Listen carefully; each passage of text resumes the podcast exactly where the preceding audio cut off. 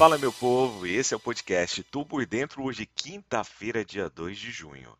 Eu sou Sidney Lima, analista de investimentos, e esse é um oferecimento Top Game, a primeira TV do mercado financeiro. Aqui você fica bem informado com o que pode impactar o dia da Bolsa de Valores.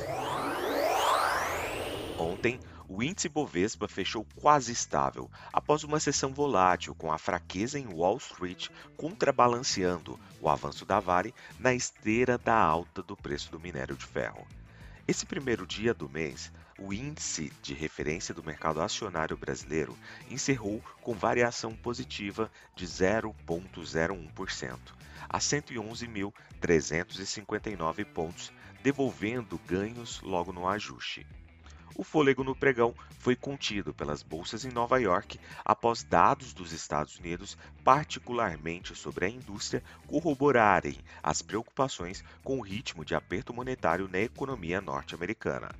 Esses dados mostraram a economia forte e alimentaram preocupações de que o Fed precisará ser mais agressivo para desacelerar o aumento dos preços o BTG Pactual afirmou que o aperto monetário nos Estados Unidos não ajudará as ações dos mercados emergentes de forma geral e as ações brasileiras em particular, mas vê o Brasil relativamente bem posicionado no atual ambiente geopolítico desafiador.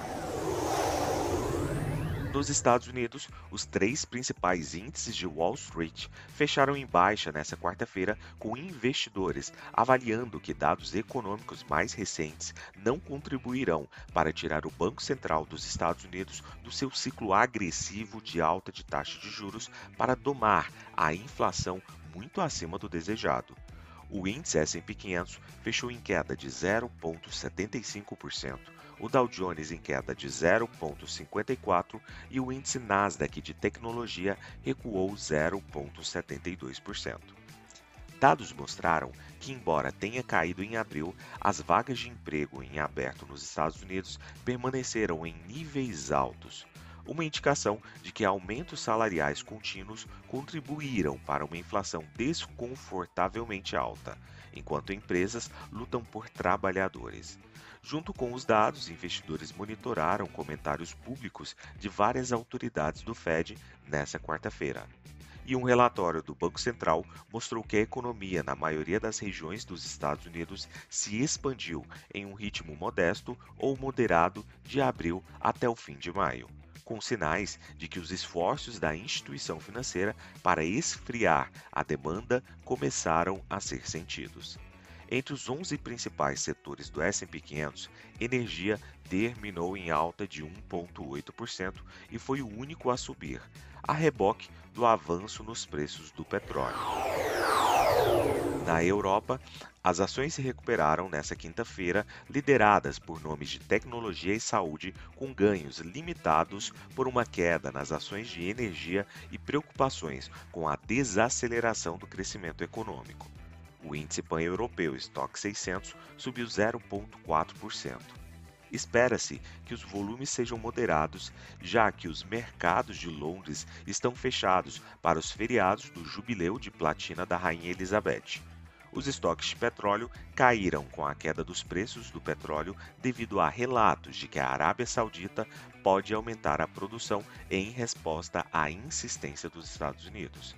Uma reunião da OPEP+, também estava de olho em pistas de produção. Os dados de preço ao produtor da zona do euro para maio, previsto para a sessão da manhã, devem mostrar que os preços provavelmente caíram mês a mês, mas ganharam ano a ano. Os investidores também estarão observando os dados de emprego privado dos Estados Unidos com vencimento no final do dia. Receios sobre a desaceleração do crescimento tomaram conta dos mercados recentemente, à medida que a inflação aumenta e os bancos centrais lutam para domá-la sem levar as economias para uma recessão.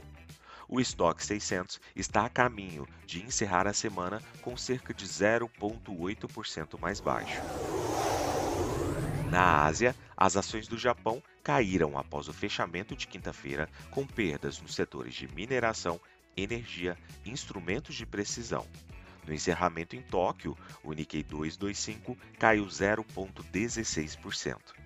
A volatilidade do Nikkei, que mede a volatilidade implícita das opções do Nikkei 225, caiu 1,26%, uma nova mínima de um mês.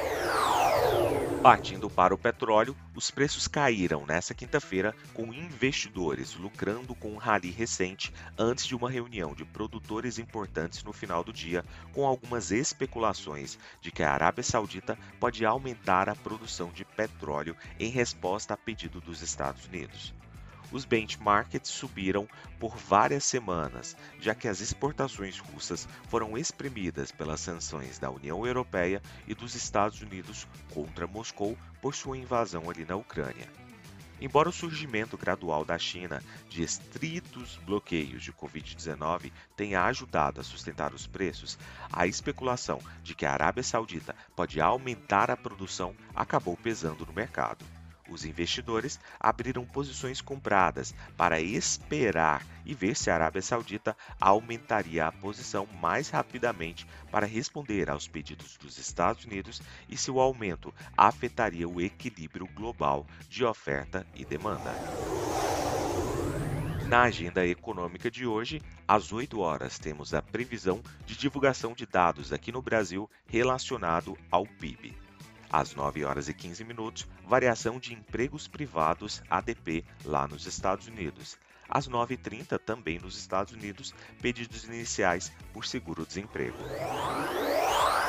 Partindo para as cotações, agora que são 7 horas e 11 minutos do dia 2 de junho de 2022, o mundo navega no geral em terreno negativo, com Dow Jones a 0,36% de alta, S&P 500 a 0,42% de alta e Nasdaq Bolsa da Tecnologia subindo 0,60%.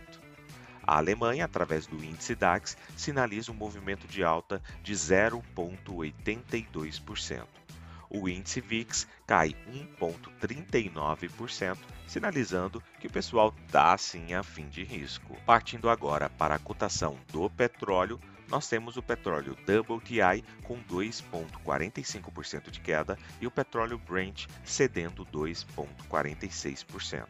Do outro lado do mundo, o minério de ferro sobe 3,77%. Quer saber mais? Nos acompanhe nas redes sociais da Top Game. Valeu, tchau, fui!